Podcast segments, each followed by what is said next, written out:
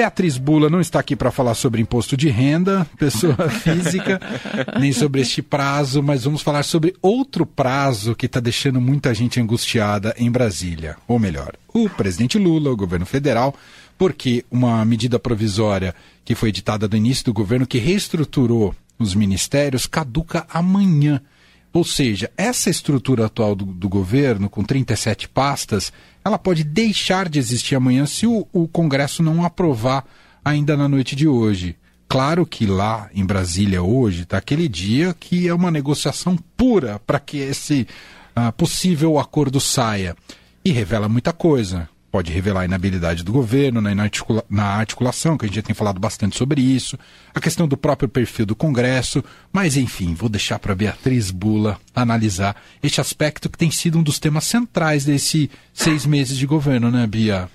Com certeza, Emanuel. Essa articulação ou falta de ou falha de articulação do governo com a base no Congresso, a dificuldade de formar uma base sólida, é, se vendo aí diante de muitos parlamentares que se declaram como independentes, o que aumenta, de certa maneira, a fatura para o governo para conseguir vitórias no Congresso e te, vem colhendo algumas várias derrotas, né?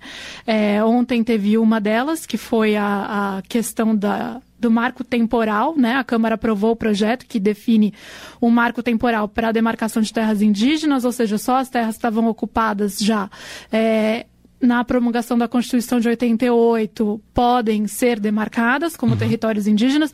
Isso está em linha com o que defende a bancada ruralista, mas não está em linha com o que queria o governo, que não queria nem que esse tema fosse votado agora. Lembrando que a aprovação desse projeto desagrada é, movimentos indigenistas, desagrada parlamentares de esquerda, desagrada a própria base eleitoral, parte da base que colocou o Lula é, lá no Planalto. Então, mais uma derrota que se soma ao quê? A gente vai lembrar é, questão do marco do saneamento, dificuldade de pôr para votar, impossibilidade, aliás, de pôr para votar o PL das fake news, abertura da CPMI dos atos de 8 de janeiro, é, que o governo não queria, não queria, depois aí quando viu que ia, ia de todo jeito, aí engrossou aí o cor dos que queriam. É, CPI do MST, né, uma pedra no sapato também para o governo, e aí ontem, portanto, essa questão da é, demarcação das terras indígenas. Então, é, a gente está vendo que o governo está com muita dificuldade. Conseguiu aprovar o marco fiscal, o novo arcabouço fiscal na Câmara, graças à mobilização também do presidente da Câmara, Arthur Lira, e do Centrão em torno dessa pauta.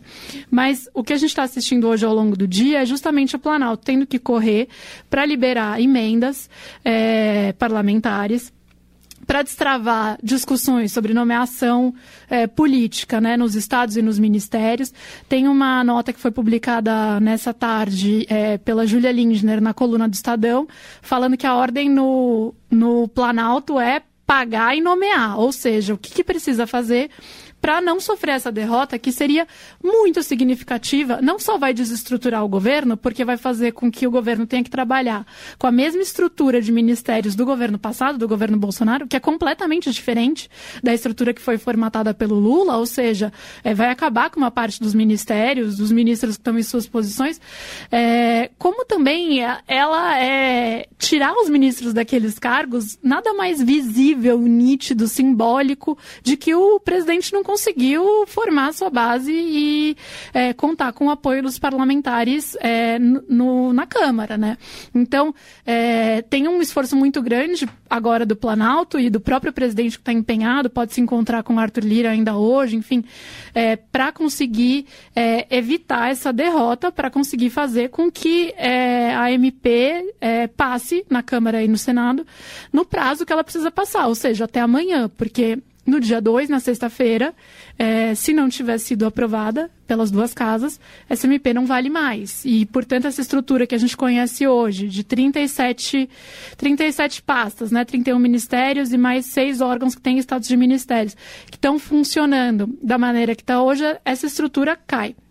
Então, é um dia é, muito simbólico aí do poder do Congresso, é, de como essa desorganização do Planalto, de certa maneira, e a demora em conseguir consolidar essa base, está fazendo com que o governo tenha que pagar mais caro, porque agora, de última hora, né, esse atraso de negociação, faz com que não tenha muita saída. Então, o que está é, tá sendo apresentado é, vira uma faca no pescoço é, do Congresso. Então, a gente está vendo partidos aí como o PP, né, é, como republicanos, tentando é, ganhar espaço na esplanada dos ministérios, o que pode gerar até algum tipo de movimentação é, ministerial, digamos, substituir um Sim. por outro, é, já que a gente também tem partidos ocupando cargos na esplanada que não estão entregando tudo isso para o governo, né? Mesmo na questão do marco, da discussão do marco temporal, é, o projeto na Câmara foi aprovado com votos do MDB, do União Brasil, do PSD, do PSB, todos os partidos que fazem parte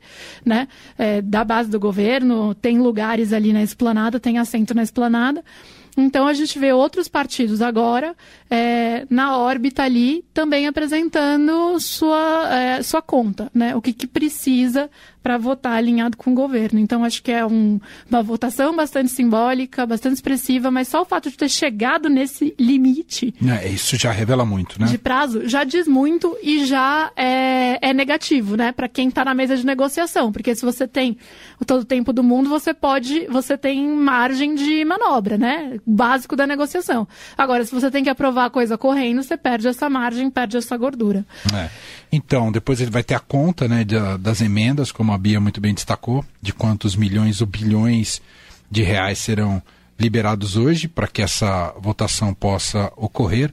E você fez um histórico muito legal aí das derrotas, né, é, para demonstrar né, os problemas que o governo vem tendo na construção de uma coalizão.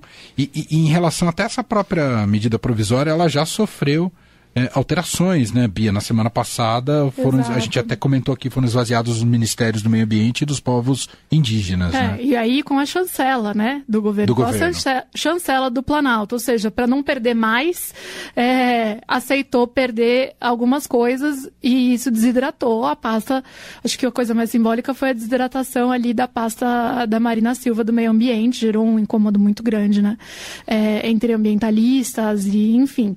Então é isso que a gente está assistindo, essa dificuldade do governo no Congresso. E, e aí eu citaria só, para a gente é, não deixar passar, é, fal falamos aqui do, da questão do marco temporal, então tem é, outro agente, outro poder que vai entrar em cena, né, quando a gente estiver diante dessas discussões que envolvem executivo e Congresso e quando não for possível haver uma saída ali é, que seja considerada adequada pelos dois. Então, semana que vem, o Supremo Tribunal Federal retoma o julgamento é, da questão do marco temporal, é um julgamento com repercussão geral, ou seja, valeria para todas as outras é, causas é, no mesmo sentido, né? que discutem, portanto, a possibilidade de, de demarcação de terras indígenas. É, a resposta do Congresso essa semana foi um sinal para o Supremo, né? Do tipo, deixa que a gente resolve aqui.